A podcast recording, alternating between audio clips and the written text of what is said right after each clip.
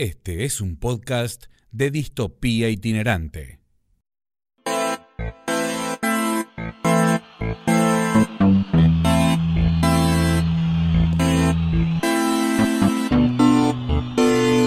Fueron los guerreros del 75, fueron los más candomberos. Fueron desde la isla Maciel hasta la Plaza de Mayo a bordo de la fanfarria celeste y azul. Fueron el polaco, el mil pulmones, Jorge, Pedro y Kiko, de la mano de Janine. Fueron como mito y realidad la construcción inesperada de un espíritu inquebrantable. Fueron la sorpresa para tantos y la coherencia del trabajo. Fueron átomo y molécula de la estructura inexplicable. Hicieron un monumento de los invisibles y del tiempo hicieron honor. Hicieron culto a la paciencia, hicieron culto al fruto, hicieron de su gloria culto a la amistad. Fueron ese Santelmo popular más popular que nunca e hicieron de corazón escudo. Oíd mortales, el fútbol sagrado. Cantábamos con, con Benposta y los jugadores. Dije, andaré, andaré en la huella siguiendo una estrella y aunque esté muy alta yo sé que un día la voy a alcanzar. Y me regala la plaqueta Benposta y, y pone una estrella en un costado y dice, la alcanzaste. Eso cantábamos todos los partidos y al final se dio. Corre el año 1972 y Eduardo Vicente Janín, artífice técnico del ascenso primera que conseguirá San Telmo en el 75, recién llegado al club, posa en la foto junto a los jugadores que dirige, casi como si fuese uno más de los 11 que empezarán a jugar. Yo arranco jugando en Boca, en cuarta división, llevado por el maestro más grande que tuve, el Nano Gandulla. Después eh, fui a San Telmo prestado, volví a Boca, me prestaron a Colón de Santa Fe, que tuve de compañero ahí a Pastoriza. Eh, volví a Boca y como Mario Boyek me conocía de ahí de Boca, me hizo comprar por Temperley. Tuve ocho años jugando en Temperley y tuve problema con el contrato en Temperley, me prestaron a San Telmo otra vez. Volví a Temperley y jugué hasta el año 69 con grandes compañeros, Diego, Tarabini, fui a Comunicaciones, años 70, año 71 en Arsenal de Sarandí. Terminé el año ese y viene un allegado a San Telmo y me propuso dirigir al equipo. Sí, sí. Y bueno, yo tenía 33 años y la duda de si empezás a dirigir y te va mal, te quedas sin jugar y sin dirigir. Lo consulté con la familia y yo tenía ya el título de técnico, eh, me largué y no me olvido más que los muchachos los conocía a todos y me decía, Eduardo, dejate bromar y ponete los pantaloncitos y venía a jugar con nosotros, ¿viste? Y a mí se me hinchaban las venas. Los veía jugar y me volvía loco. Porque tenía bueno. ganas. Sí, que tenía ganas de seguir jugando. Así empezó la historia como técnico. Cuando voy a, a la sede a arreglar el contrato con un presidente de lujo, Albino Benposta, el mejor, sin despreciar a otros, el mejor presidente que tuve. Pido un preparado físico, un ayudante. ¿Cómo? Me contestan, Eduardo, hay un sueldo solo. Empezamos a dirigir Sí. y bueno, fue difícil porque me habían dejado pocos jugadores, eh, habían hecho una limpieza, como se dice vulgarmente, y me habían dejado cuatro o cinco jugadores nada más. Entre ellos estaba Sarabí, Lurachi, Bañasco, Rodríguez. Y hago un amistoso en la cancha de Barraca Central. Y yo estaba mirando el preliminar y viene el Piojo Judica, que yo lo conocía de, Boca, y me dice, me lleva a un costado y me dice, Eduardo, te traje dos muchachos de Talleres Remedio Escalada, y le digo, Piojo, no, no me interesan los muchachos, Eh, me dejaron un pocos jugadores y necesito un, técnico dentro de la cancha, una persona como vos. Dice, no, no, eh, quiero empezar a dirigir. Y bueno, lo convencí, mirá, le digo, no vas a ganar eh, un sueldo grande, plata, porque es un club humilde, lo que quiero es que me des una mano. Y quiero ver cómo está físicamente, pues, volaba, ¿viste? Fueron llegando algunos muchachos, algunos que ascendí de, de división inferiores. le pedí al delegado de división inferiores, se llamaba Cotelo, no me olvido más, y necesitaba un 2, le digo, buena presencia, fuerte, que vaya bien arriba. Y me mandó un chico, era Orlando Peregrino Ruiz, más adelante se vendió a San Lorenzo Almagro. Y bueno, despacito fuimos armando, Roberto Minuti, que había sido compañero mío en Boca, en, la selección de la B, en Arsenal. Y le digo, ¿qué pasa, Roberto? Y dice, no, eh, me peleé con Grondona y quedé libre. Eh, venía a verte a ver si había un lugarcito. Y bueno, yo ahí pensé lo, la importancia de Minuti, la experiencia, aparte como ser humano bárbaro. Y bueno, lo corría al negro Ruiz, negro cariñosamente, ¿no? Sí, sí por las dudas. Lo corrí de cuatro y bueno, armamos la línea. Eh, con Ruiz. Y aparece, aparece Minuti que va a ser clave, ¿no? Minuti va a ser clave. en, lo vertical del equipo va a ser clave. Sí, sí, porque bueno, armé la línea de cuatro. Eh, primero de tres estaba Rodríguez, logré formar Ruiz, Minuti, Saraví, Sarmiento. Sí. Eh, el gallego Rodríguez lo vendieron a, España. Después me vine a ver Rilo, que había jugado en Boca también. Y bueno, en ese momento se había ido eh, Bañasco, se había ido a los Andes, creo. Jorge Rilo presente más que nunca en el cariño y en esta historia llena de fútbol y amistad, se suma a la idea de Eduardo Janín ya como un jugador con experiencia y con la 5 en la espalda, y se transforma además en el mariscal de este equipo que tanta admiración despertó en la casa de Perú y Garay. Y pude, en vez de 10 que Rilo jugaba, lo, lo puse de 5 y ahí empezó a aparecer el coronel, la famosa leña del medio Camejo Rilo Coronel. Así lo fuimos armando, pero bueno, costó, yo siempre digo que eh, la continuidad hace que las cosas puedan salir bien. Aparte de la continuidad, las tres patas, como digo yo, tienen que, andar bien, llevarse bien y para lograr el objetivo, ¿no? Y yo con el tiempo eso lo pude lograr porque tenía, era un plantel que, entendía la cosa, humilde, trabajador y cada tanto venía en posta y, a mí me decía Eduardo, si no te vendo uno, no, no cobran más. Y bueno, elija. Primero fue Lurachi, después fue Gallego Rodríguez España, Lurachi creo que fue a Ferro, Siofi España, eh, distintos muchachos que, fueron vendiendo. Y bueno, ahí viene lo de, que te digo, de Camejo, fue eh, otro, otro muchacho más que, que podía nombrarte, Sarabí, llevarse bien con los muchachos, como dije, a la hora de trabajar trabajamos, a la hora de, jorobar jorobamos. Entonces eso fue consolidando el grupo y haciendo que haya un, digamos, cariño especial o una forma de ser especial, ¿viste?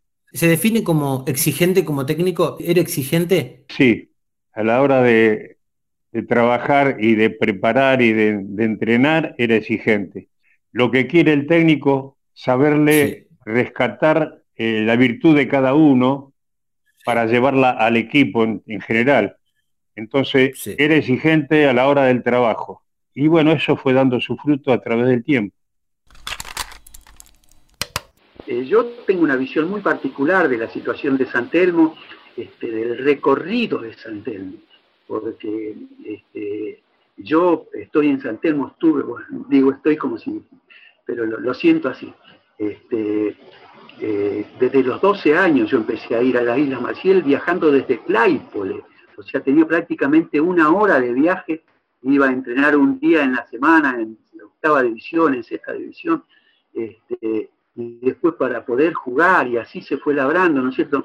Y yo creo que todo hizo que todo ese tiempo, toda esa experiencia tan particular, fue que me, enseñó muchísimo, porque eh, era muy, mucho sacrificio poder ir a entrenar, llegar a un lugar muy humilde, a donde todo era sacrificio y todo era duro, duro el, entrenamiento, duro el ir, duro el llegar, duro el cruzar el bote para poder volver a, mi casa, este, para cruzar el, riachuelo y ir a la boca y poder tomar el, viejo 53 hasta Constitución.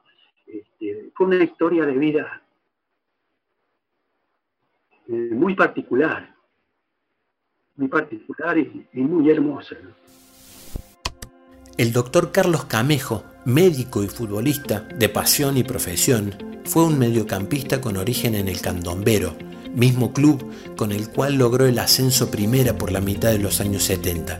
El perro o el mil pulmones, apodos que se ganó a base de correr incansablemente en busca de la redonda, fue un distinguido en la estrategia de Janín para alcanzar los objetivos de San Telmo.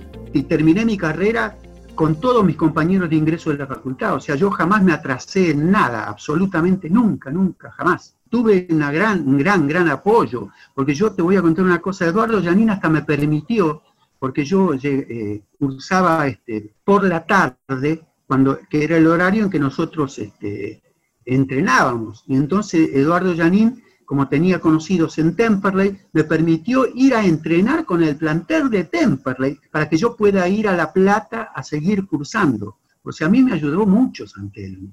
Lógico, fueron un tiempo, pues, mientras duró la cursada, ni sé de qué materia fue, pero gracias a Dios este, yo terminé el año 76 de cursar y me quedaron tres materias para dar, tres finales. O sea, yo, mientras jugaba en primera, yo, yo había terminado mi carrera de médico.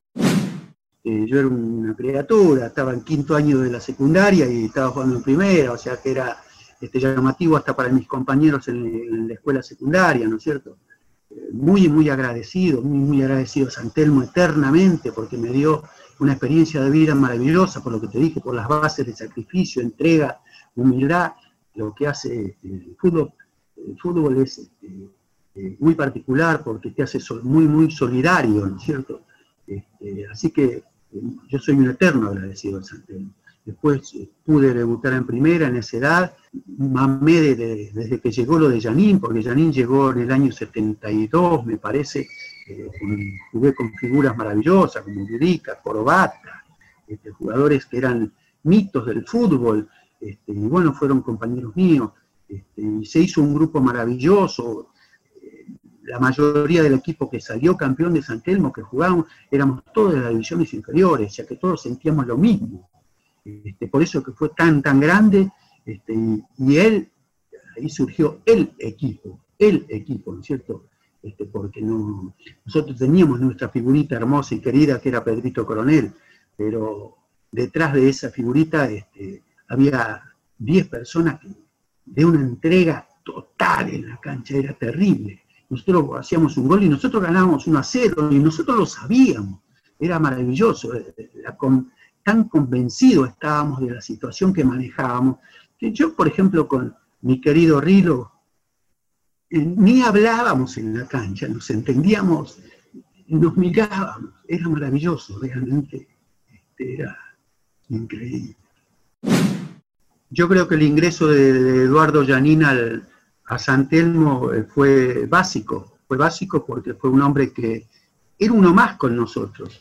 Eh, los días martes era jugar el famoso picado, ¿no? Llovía y jugábamos en el barro y él, él jugaba con nosotros, era, o sea, se logró una integridad y una amistad que se transformaba en solidaridad, o sea, no sé si es válido lo que estoy diciendo, pero era así.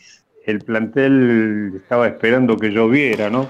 Jugábamos atrás del arco donde está el estacionamiento hoy, y era de barro cuando llovía y había una canchita que jugábamos al vóley, pero hacíamos picado ahí, entre pisada y jugadita me empujaban y me tiraban para, para dentro del barro. Simple, simple, una simpleza total. Por suerte nunca se me desgarró nadie jugando en el barro. Y el correr de los años nos fue este, haciendo más, más duros y más eh, con mayor experiencia de una entrega este, terrible nos dejaba libres a Janine, pero después nos concentramos y nos divertíamos, la pasamos bárbaro, mío. Y la verdad que íbamos cantando cuando íbamos a la cancha, música, eh, había bombo en el, vestuario, ¿viste? Había candombe, el masajista se ponía a bailar, uno de ellos. No, no, era, la verdad que era algo que vos salías a la cancha tranquilo, no estabas nervioso, todo, todo bien, cada uno sabía lo que tenía que hacer. Me divertí siempre. Enrique Pisapia, o simplemente Kiko, delantero de la vida, recuerda con afecto y simpatía la epopeya del Club Atlético San Telmo, club al cual llegó después de su paso por River Plate y Huracán, un año antes de alcanzar la estrella de la samba, y para el cual decretó más de 20 goles. Aún hoy, en esas regulares reuniones de amigos y compañeros, gusta sacar lustre de su magia en la cancha. Yo empecé como buen derecho, por ejemplo, en, River, después tuve el buen izquierdo, mismo en Huracán, yo no tenía problema con la, con el perfil, aparte le desbordaba de dos lados, porque le pego con las dos. O sea, con una a la vez, pero con las dos. Y después empecé a retrasarme un poquitito, saltemos arranqué de un izquierdo y, y después empecé a jugar de cuarto volante. Y después en la A jugué de delanteros allá arriba por todo el frente de ataque. Iba por todo el frente de ataque. Era, era gambeteador, muy, muy gambeteador, muy gambeteador. Eduardo para mí fue todo, para mí un técnico que me enseñó, aparte un tipo que, que te habla, te habla de frente, un tipo excepcional. Y que aparte sabe, sabe por qué. No dirigió San Telmo nada más, dirigió Huracán, dirigió varios equipos, dirigió la selección de la B, yo lo aprecio mucho, lo quiero mucho, es un amigo, pero, y te digo más, ¿sabes cuánto hace que lo empecé a tutear? Cuatro años, cinco, creo. Siempre de usted. Se empezó a tirar atrás, que era lo que le gustaba porque tenía dominio de pelota y se juntaba hasta, hasta hacía algún relevo. Y era el que hacía los chistes cuando los, lunes o martes nos reuníamos para eh, hablar del partido. Eh, siempre él decía que había sido el mejor y los compañeros lo querían matar. Eh, y él, era habilidoso y se tiraba atrás y se juntaba con Coronel, empezó ahí el, equipo ese y, después fueron subiendo algunos chicos. Cuando viene Rilo, que te dije, y se va Bañasco, lo paso a, Rilo de 5 y aparece Coronel. Eh, yo lo que quería era que, si bien atacáramos, cuando perdíamos la pelota, trabajábamos los 10 de campo a la hora ofensiva sin regalarnos, teníamos que buscar el arco de enfrente. Camejo era el encargado de, todos los números 10, era el encargado de ir encima. Rilo patrullaba ahí en medio, tenía mucha noción de lo que era el medio campo para marcar también. Y después adelante teníamos a Ramírez, que te digo yo, eh, vino Lichene como número 9, que era golero. A mí no me gustaba tener un plantel muy grande, eh, no le daba, pues, primero económicamente, y segundo que no le daba oportunidad a subir a, los chicos que estaban ahí en, la puerta en tercera para que vayan mostrándose, ¿no? Y del 75 un montón del club, del 75 de los titulares, el polaco Werner, Sarabí, Carlito Camejo, después el Cuatro Palacio había jugado también ahí, el que jugó las finales, Coronel, Pedrito, Minuti venía de afuera, Rilo venía de afuera, Duarte, que era que después tuvo de suplente el 75, y eran de inferiores, y después los suplentes, que eran todos pibitos de, las inferiores. Todo el mundo metía, todo, te vuelvo a repetir, eh, teníamos un 7 eh, que, que volvía y marcaba a los delanteros contrarios y, si tenía que pegarle alguna patadita, lo tenía que parar. Mi viejo estuvo a punto de ir a Tigre eh, en el año 74 y después lo llama Sarmiento de Junín también año 74. Se quedó ahí mi viejo y Eduardo Yanín le dijo, yo me acuerdo porque aparte me lo contaba todo mi viejo, y le dijo Eduardo, no, no, no me desarme el medio, Jorge, quédate. Y él se quiso quedar para el objetivo que era salir campeón. Y lo más lindo de todo es haber quedado en la historia. El apellido Rillo, el apellido Camejo, Minuti, Wenner, Sarabí, Palacio, el negro Rui, Baniasco, que se había ido a Temperley. Para mí, para mí era parte de esta historia. Pedro Coronel, Ramírez, no, me quiero olvidar de nadie, ¿no? La verdad es esa.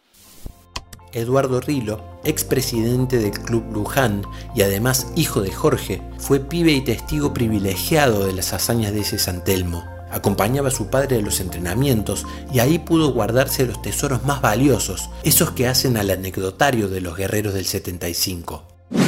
Mi viejo a las 5 de la mañana, 4 y media, se levantaba para ir a cargar un camión que laburábamos en una algodonera, entregaba, repartía por todos lados tela de tapicería eran, volvía, comía una boludez y se iba rajando a la isla. Y yo, y yo ahí preparado, porque iba al colegio a la mañana y esperaba, yo ansioso, no me interesaba ni el colegio, no te voy a mentir, y esperaba que llegue el viejo para que me diga, vamos Edu, porque mi viejo, aparte de ser mi papá, eh, era mi mejor amigo y, yo creo que, sería lindo que, todos los pibes de hoy tengan al padre no solamente como ídolo, sino como un gran amigo, ¿no?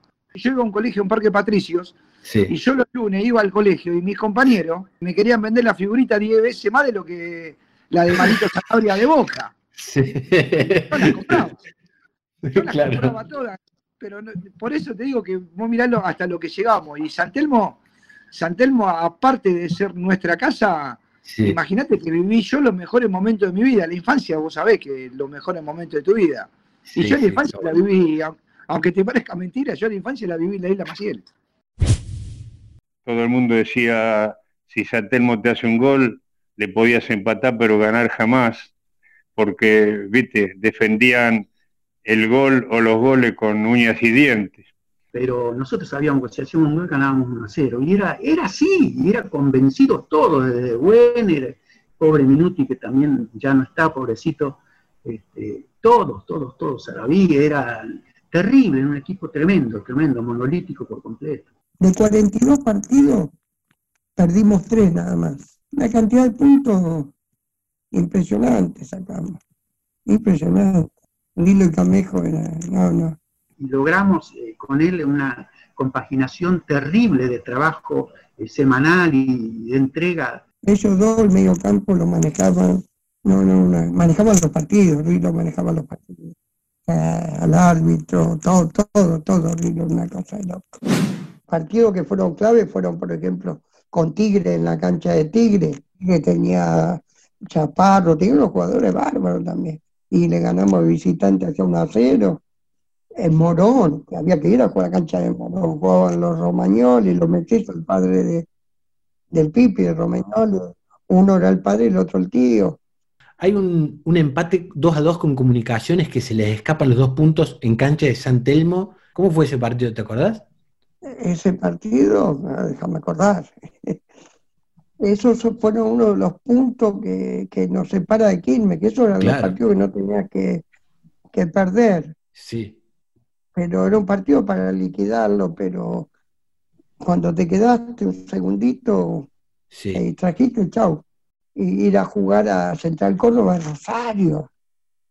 Salimos vivos de casualidad ese día. Antes del partido, eh, estábamos en el vestuario, yo había llevado a mis dos hijos y en el techo eh, golpeaban como amenazando no, ¿no es cierto? Sí, menos mal que nos empataron. Yo hice un gol de mitad de cancha. 1 a 0. Y vos ahí me tiraban honderazo de la tribuna. Coronel salió porque le pegaron la rodilla y se le hinchó la rodilla. Empatamos 1 a 1 y cuando salimos me hicieron doble fila a mí, a los jugadores, eh, para amenazarnos, ¿viste? Maravilloso el partido que hicimos allá y, bueno, nos cascotearon un poquito. Nos trataron mal. Habían ido las mujeres, vos sabés que ese, ese micro este, rompieron todo, estaba mi mujer en el micro que había viajado con nosotros, este, los chiquitos de Janine eran chiquitos y los tenía en la falda mi mujer. Y los tenían todos en el mismo bondi. En el mismo bondi, sí, sí. Pero vos sé que rompieron todo el micro y, le pegaron a Carboñani, que después Carboñani, no sé si vos sabés, él jugó con Pelé en el, donde había jugado Pelé en Estados Unidos. En Estados Unidos. En Estados Unidos. En el Cosmos. que le partieron, en el Cosmos, le partieron la cabeza a él. Y se subieron adelante al vidrio, golpeó con un ladrillo, y le digo a los muchachos, corran los, los ventiletes, los, la cortinita, porque me puse a mis hijos abajo de los de los asientos y cuando arrancamos rompieron todos los vidrios. Y fuimos a la policía a hacer la denuncia y la policía dice, y bueno, usted, es culpa de ustedes por pegar patadas.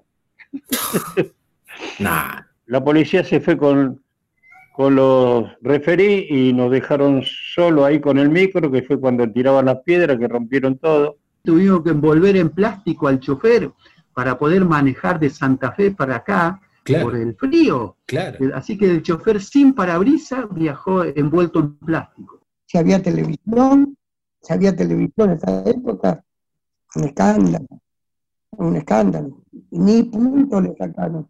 Y bueno, y ahí empezó la historia del ascenso, pero eso cosas no se olvidan nunca.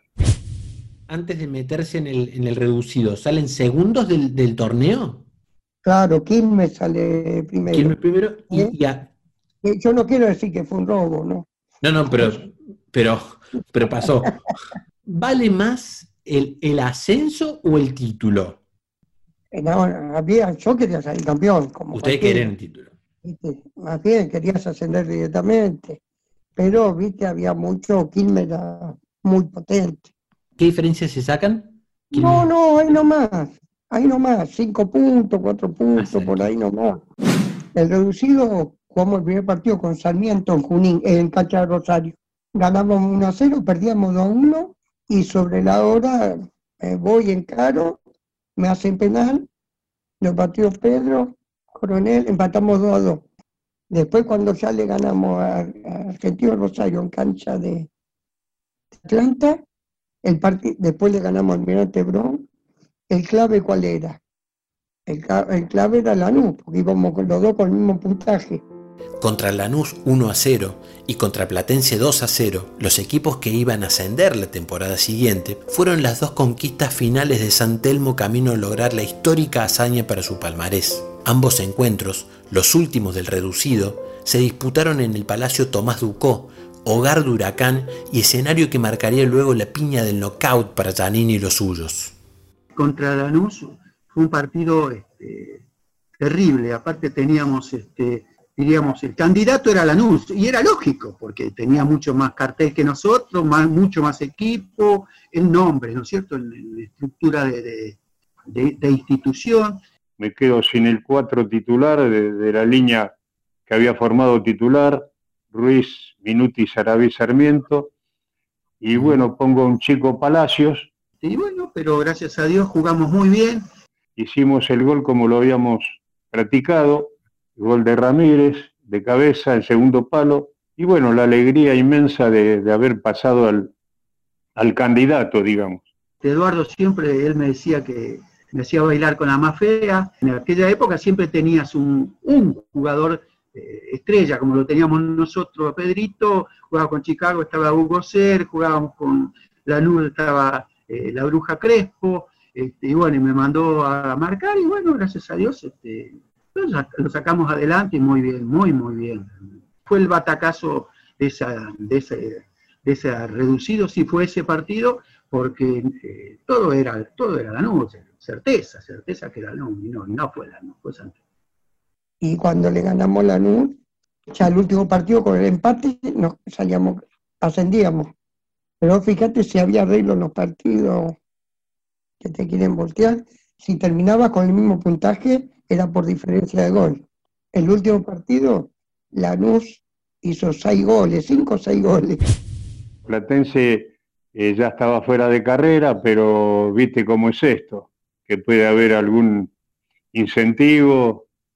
Primero de entrada, 20 minutos, ah, fueron terribles, incluso, no me olvido más, un cabezazo de, Mastro Mauro, un 5 de Platense, pegó en el travesaño, todavía se está moviendo. Eh, empezaron los muchachos a, hacerse dueño del campo, Platense ya que había dejado de, entrenar fuertemente como no tenía más posibilidades, Jorge Rilo hizo un gol este, de cabeza en una atropellada que hubo, pateó Lichene, me parece, no me acuerdo bien, este, hizo el gol, y después este, hizo el gol de Lichene, maravilloso, después para que fue terrible, terrible, realmente este, una alegría tan, tan grande.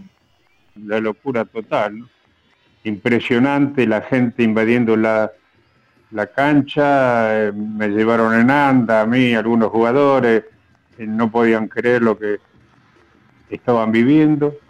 Y después cuando a mi viejo lo suben en andas en la cancha de Huracán, cuando le ganamos a Platense, que hace mi papá el primer gol, el, gol del campeonato fue. Y después Lichene hace el segundo gol, creo. Y le ganamos a Platense.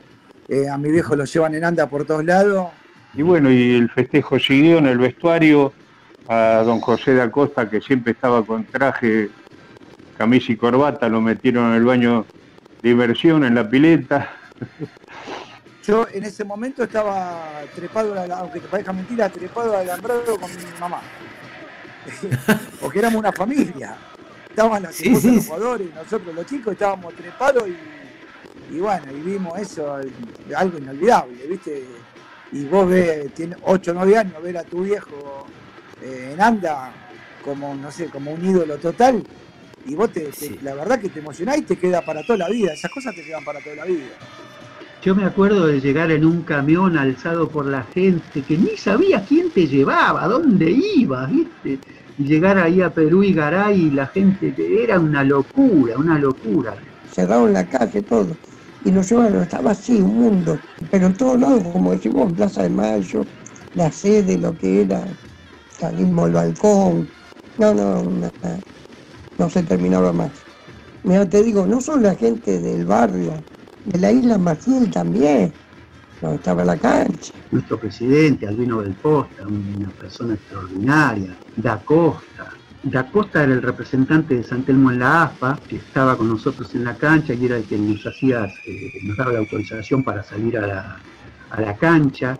Todo el mundo con bandera, con cosas que, no se olvidan más, ¿no? Esta parte de la gente, la gente nos apoyaba en forma incondicional, Siga el baile, siga el baile, el compás del tamboril, que este año dará vuelta el equipo de Janín. Encontranos en todas las redes sociales como Distopía Itinerante. Eh, menos en TikTok, no somos buenos bailando. ese torneo en el 76 son muchos de los jugadores del 75 que lo juegan. Eduardo le hizo contrato a todos los jugadores. Sí. ¿Siguen jugando todos? Menos uno que se fue.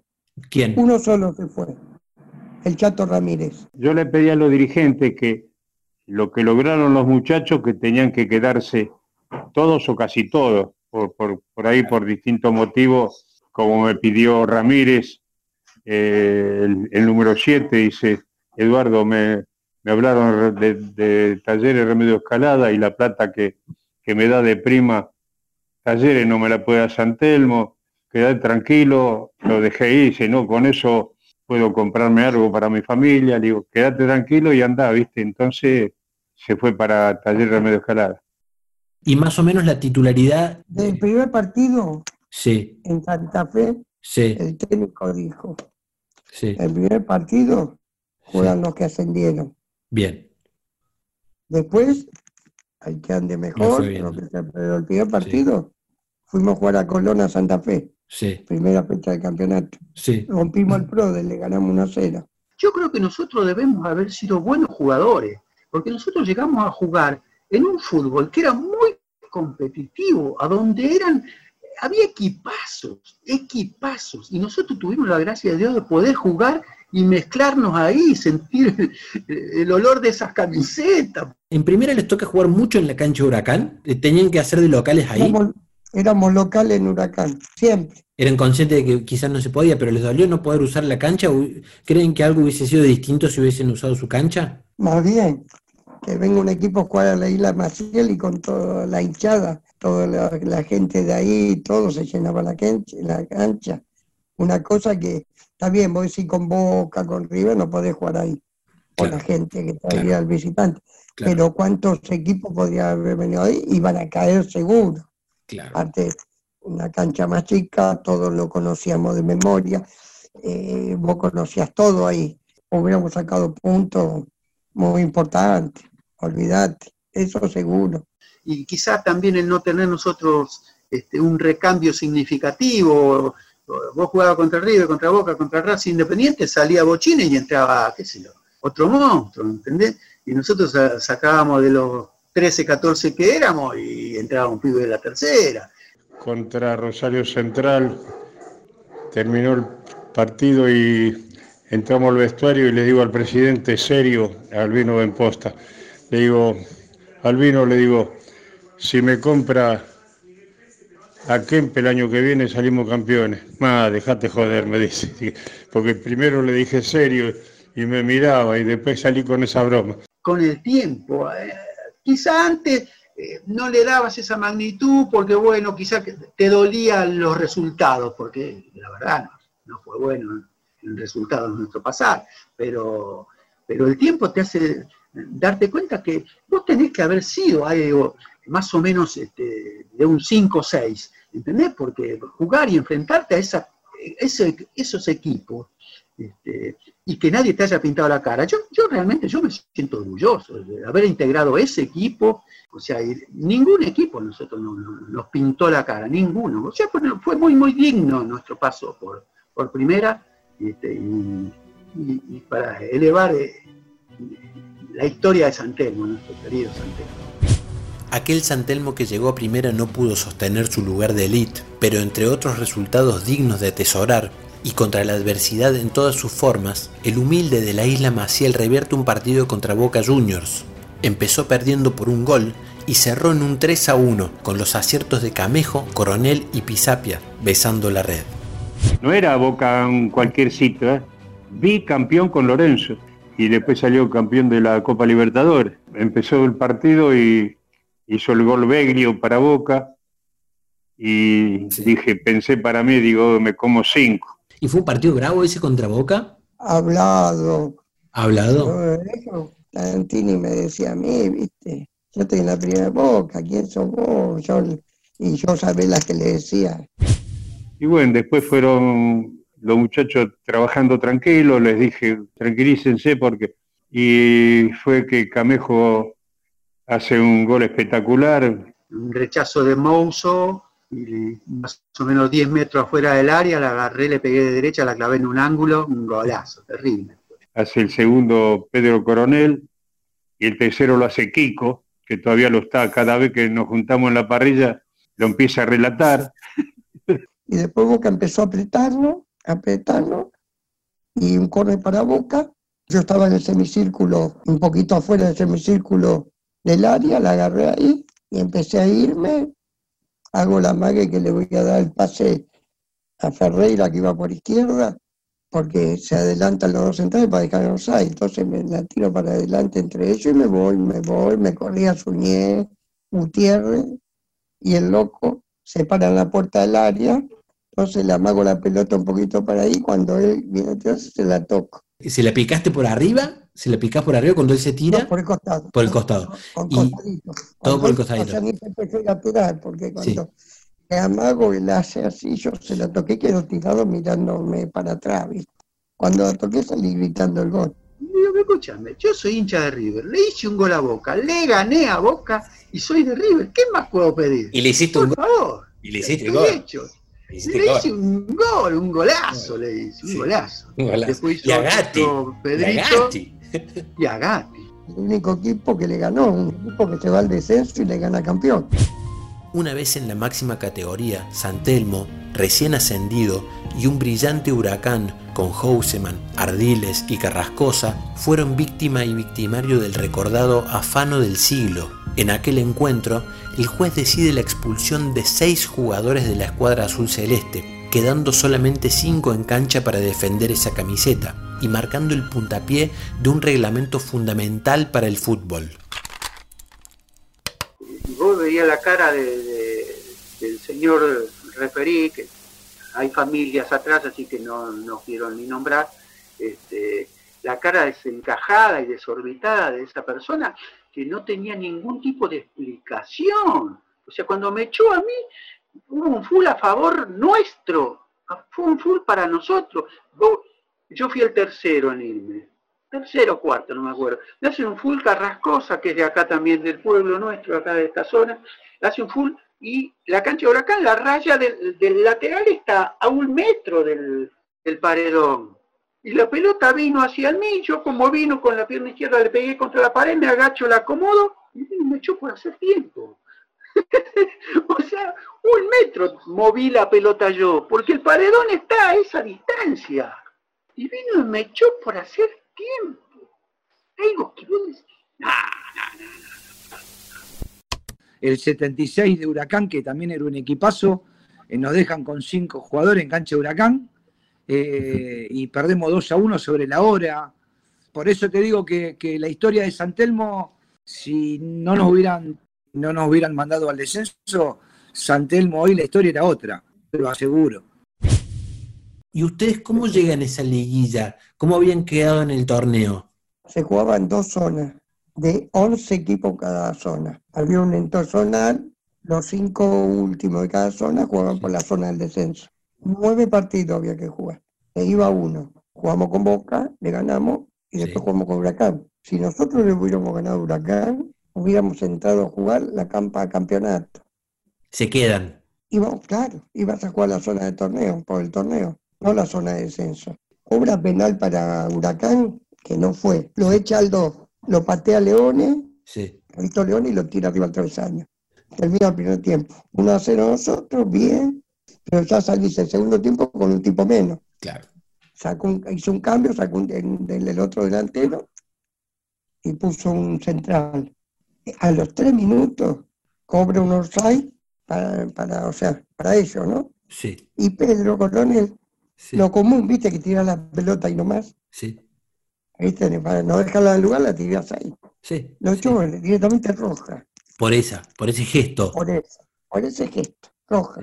Quedamos nueve. Sigue el partido. 1-0. Vamos, hasta ahora vamos 1-0. Todavía vamos 1-0. 1-0. Sí. Tiro libre para nosotros. Un costado de la cancha mitad de cancha. Ahí me, expulsan seis jugadores. Sí. Con Kiko Pisavia tuve que ponerlo improvisado al arco, porque hasta Werner me habían expulsado. Ahí nos tiraron así, desarmaron el equipo. 1 a 0 seguimos. Sí. Siete tipos. Cobro otro penal para Huracán. El polaco está en el arco, cuando va a patear Leones de vuelta, creo que le dice, dale polaco, le aplaude, ¿viste? Dale. Sí y el referí piensa que lo está cargando y lo echa. No. bueno. Sí, sí, así como te digo, tira el, tira el penal, sí. el polaco saca el córner. Y ese segundo que te distrae, que lo, que lo abrazás, viste, tiraron el córner. Sí. Y Sánchez saltó arriba, no sé quién éramos, con el verso así hizo el gol. Claro. 1-1. Bueno, éramos cinco y el arquero seis. Claro, ya, ya eran seis jugadores y 1-1. Y 6 en total. Y Huracán con toda la cancha a su favor. Con toda la cancha y el equipazo que tenía Huracán. Claro, y ese equipo. Huracán venía con veintipico de partido invicto. Claro. Y ese loco Houseman que dijimos que era intratable, un Brindisi intratable. Ardiles. Ardiles. claro, no, no, habiendo unos muchachos que eran temibles, sí. Bueno, uno a uno, yo agarro una pelota y solo como un perro gambeteo, gambeteo dentro, dentro del área, cada cosa me hace penal, no lo cobra. Yo pienso que eh, en ese partido ya había algo, pero a raíz de, distintas cosas que fueron sucediendo en los partidos posteriores, te ibas dando cuenta de que éramos, eh, qué sé yo, sapo de otro pozo, porque no, no, viste, veíamos cosas que, no nos gustaban, fueron pasando y así llegó a lo que no queríamos. Éramos seis. Sí. Vienen ellos atacando con y se va atrás del arco. Y el polaco ya va, la saca de, del, había quedado arriba de la red, la tira para atrás. La cancha de la es ahí nomás. Sí. Y dio la vuelta para ir a buscarla atrás del arco y lo echó pisape al arco que le sobraba manga del buzo por todos lados, línea de cuatro dentro del área, nos empatan faltando cuatro minutos y pasada la hora hacen el segundo gol, si no todavía estamos jugando. Aparte si hiciéramos tiempo lo más normal. está, cansado, son cinco jugadores. lo echan, faltaban dos minutos, tres. Me echaron seis, a raíz de eso pusieron la reglamentación que tenía que haber siete dentro del campo de juego si no se suspendía el partido. Hicieron el gol y terminó el partido. O sea, era, eh, denle, loco, apúrense, hagan el gol, que esto tiene que terminar, ¿viste? Me hace el gol Martín Rico, porque me, yo me, Rilo no llega a taparlo, Sí. y yo me rebalo. Ajá. Y la toco y entra al lado del palo. Sacame y terminó el partido. Y hace el gol Huracán y termina el partido inmediatamente. No, más nada. Ta, ta, ta. Ahí se escapó por nada encima. Bueno, igual hubiesen jugado hasta No, que no, Huracán, ¿no? hubiera jugado hasta que hiciera el segundo Hubi- gol, tranquilo. Hubiesen jugado hasta que se... Por, por lo que me estás contando, jugaban hasta... Algunos de ellos pusieron el segundo gol a los 50, a los 48 minutos, 40, ¿qué? 46, ¿sabes cuánto había pasado? Ver, Una un vergüenza, una vergüenza. ¿Pasó- ¿Pasaron bueno. más de 48 minutos? ¿Sí? 52 minutos, hay diarios que 52 dicen 52 minutos el gol. La mente peor que el físicamente no, la mente fue porque uno la mente queda destrozada. Porque después encima el otro entrenar en la semana sabiendo cómo te uno en ese momento piensa que robo que no hicieron, todo eso, y entrenar, saber que jugadores no iban a jugar, que a uno le dieron cinco, al otro cuatro, viste, ya te voltearon, nos mandaron al descenso. Por consigna y costumbre, los guerreros del 75 entonaban guitarra de medianoche de Horacio Guaraní antes de salir a disputar cada partido. Con la canción se proponían alcanzar una estrella, estrella que finalmente alcanzaron. Claro, el presidente eh, cantaba samba de mi esperanza, samba de cómo era que era, oh, todos los partidos, antes salir a la cancha la cantábamos, pero me acuerdo el nombre bien. Eh, sí, la, Ben Posta la nos hacía cantar, sí, sí, siguiendo una estrella, yo sé que, que un día la iré a encontrar. Este, era, este, aunque esté muy alta, o sea, era la primera A, la estrella, ¿no es cierto? Este, yo sé que un día la voy, la, la encontraré, ¿no? Eh, todos los sábados cantábamos esa samba, sí, sí. sí. Albino Ben Posta la, la impuso, la respetamos, Eso cantábamos todos los partidos y al final se dio. Y por eso me regalaron la plaqueta con una estrella en un costado y me dice, la alcanzaste. Vos sabés que son condimentos, son condimentos muy humildes, muy simples, pero que en esa humildad y con la trayectoria, con, con la evolución del tiempo, pasan a ser muy importantes, muy significativas, porque hacen a lo que yo te decía, a la unidad. Porque ¿quién iba a decir que el presidente de la institución iba a poner que cantemos una samba antes de salir a la cancha? Y vos decís, oye, dice, "Eh, déjate, eh, por favor, no. Pero esa, esa simpleza, esa simpleza hace a la humildad que teníamos y, y que eso servía de unión al grupo, porque salíamos convencidos que a esa estrella la íbamos a alcanzar. Así fue, así fue. O sea, es tan simple y, y lo simple, lo simple hace a la grandeza. Había un señor, Nievas, Sí, que desgraciadamente falleció hace un par de años, sí. él era el que nos llamaba a todos los muchachos, él nos llamaba a cada uno, y a mí me llamaba cinco veces al año, cuatro, a ver Sí. cómo está la familia, Sí. eh, viste, un tipo extraordinario. Él era el que organizaba todas las comidas. no me quiero olvidar de Nievas. Nievas era un amigo, era un amigo, y él nos reunió por años. Era la persona que se encargaba de llamar por teléfono a todo el mundo. Vos mirabas y estaba Nievas, ¿viste? Y estaba ahí, ¿no? Era un, un amigo, era él, el amigo. ¿Qué era? Yo en forma concreta no sé si él tuvo alguna vez un cargo en la institución, no sé, no importaba, no importaba porque la función que él cumplía era de, de dar cariño, de dar amor, de dar entrega, de, de estar siempre ahí, ¿no? Cuénteme de Nievas. Mi señora estaba embarazada de mi cuarta hija y tenía fecha para diciembre, para esos días. Y Nieva me decía, dice Eduardo, decirle a Lidia que espera hasta el 20, que espera hasta el 20. Y nació el 20. Mi hija más chica nació el 20. Justo. El Guerrero del 75 se lo ponen a mi viejo porque era eh, el caudillo, por ejemplo, del equipo. En el año 2014 mi viejo se muere en la fiesta de 15 de mi hija, fue un sábado, y yo era presidente del Club Luján. Y mirá lo que es, es Dios. El domingo jugaba San Telmo, aunque te parezca mentira, ¿no? El sábado en los 15 muere mi viejo y el domingo, que después lo pasaron para el lunes, San Telmo, Luján en cancha de San Telmo. Hicieron un minuto de silencio cuando tiramos las cenizas ahí, me regalaron una bandera grande eh, al guerrero del 75, la tengo todavía en mi casa. El fútbol humilde, el fútbol que te cuesta ir, que te cuesta entrenarte, que te cuesta tener agua para bañarte. ¿Me entendés? Todo eso te solidifica, te, da una, te hace una estructura que es indestructible. Es así. Y eso te da una solidaridad. Todo eso después vos lo aplicás. Esa solidaridad que aprendiste ahí te sirve para toda la vida. En todo lo que hagas hasta tener esos conceptos básicos como eh, estandarte. ¿no? nos dimos cuenta de lo que habíamos hecho. Al tiempo te das cuenta, ¿viste? Porque no solo es el haber ascendido, vos quedás en la historia. Esto ha sido algo maravilloso que a nosotros nos ha tocado, hemos sido bendecidos realmente este, por ese grupo. Porque nosotros nos seguimos hablando, charlamos por teléfono, nos pasamos fotos, che, mirá la foto que encontré, che, qué viejo que está. Juntarnos y hablar siempre de lo mismo, porque las charlas siempre recuerdan exactamente lo mismo, pero es maravilloso el estar, el, eh, la ansiedad del llegar. Hace ahora fin de año 45 años que pasó eso, lo del lo del 75, todavía nos seguimos juntando. Nos juntamos a comer en un restaurante frente al Parque de Samas. Y son hinchas de Santemo, muchachos, siempre nos preparan un montón de mesas, ¿viste?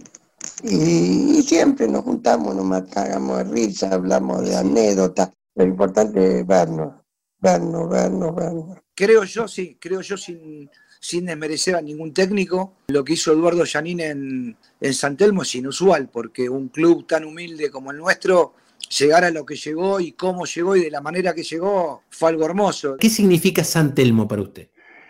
Y San Telmo, un sentimiento impresionante porque fue el que me abrió las puertas para llegar con el tiempo a hacer lo que lo poco que fui como técnico lo que me dio el fútbol. Acordarme de, mis compañeros, los representantes del club, los socios, la hinchada, este, la familia, el apoyo que hemos tenido de todos. Eh, no quiero dejar pasar el momento de, acordarme de Jorge, Jorge Río y Roberto Minuti, que no están con nosotros, pero siguen estando en nuestro corazón, porque nuestro equipo va a ser toda la vida y aunque esté muy alta, yo sé que un día la iré a alcanzar. Y aunque esté muy alta, yo sé que un día la iré a alcanzar. Gracias por escuchar. Este fue un contenido de Distopía Itinerante.